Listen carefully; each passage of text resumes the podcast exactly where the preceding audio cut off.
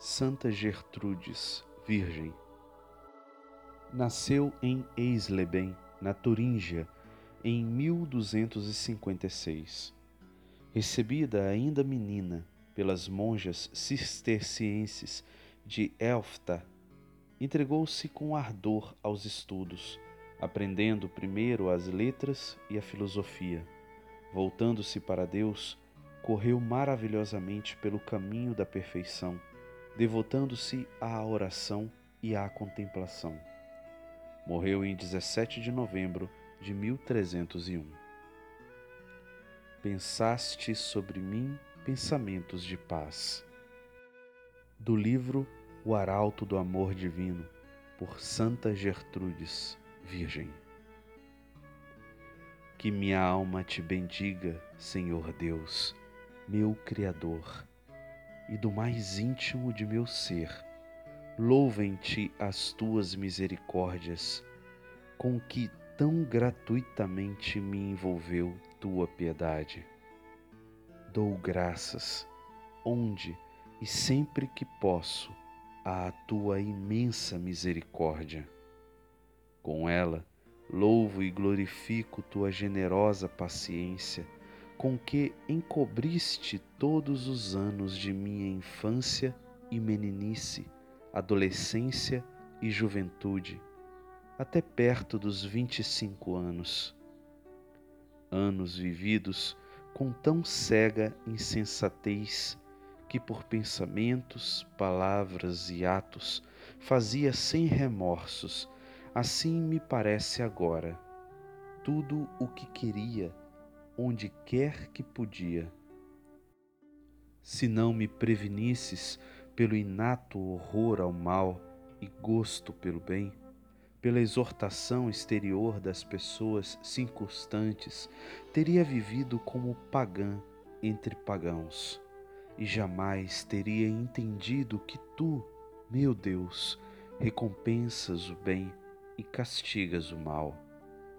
E, no entanto, Desde a infância, isto é, os cinco anos, tu me escolhestes para ser capaz de habitar entre teus dedicados amigos nos recintos da santa vida monástica.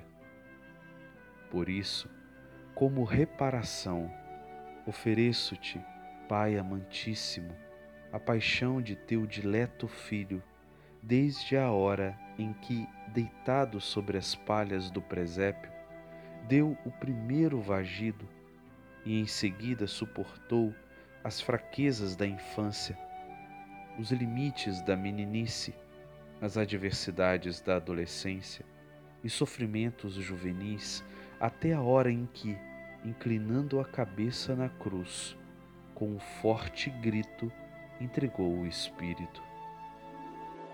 Da mesma forma, em satisfação de todas as minhas negligências, ofereço-te, Pai amantíssimo, a mais santa das vidas, perfeitíssima em todos os pensamentos, palavras e atos de teu unigênito, desde o instante em que, enviado das alturas do teu trono, entrou em nosso mundo, até depois daquela hora em que apresentou a teus paternos olhos a glória da carne vencedora. Em ação de graças, mergulhando no profundo abismo da humildade, cubro de louvores tua mais que excelente misericórdia, e ao mesmo tempo adoro a suavíssima benignidade com que tu, Pai das misericórdias, pensaste pensamentos de paz e não de aflição sobre mim, que vivia tão desorientada, e como me exaltarias com a multidão e grandeza de teus benefícios. Acrescentaste-lhes ainda para mim o dom da familiaridade inestimável da amizade. De diversos modos, me abriste a nobilíssima arca da divindade, quero dizer, teu coração deificado para satisfação de todos os meus desejos. Além de tudo isto, atraíste minha alma com promessas tão firmes de benefícios com que queres me cumular na morte e depois da morte. Com toda razão, se não recebesse de ti nenhum outro dom, só por estas, sem cessar, meu coração com viva esperança ansiaria por ti.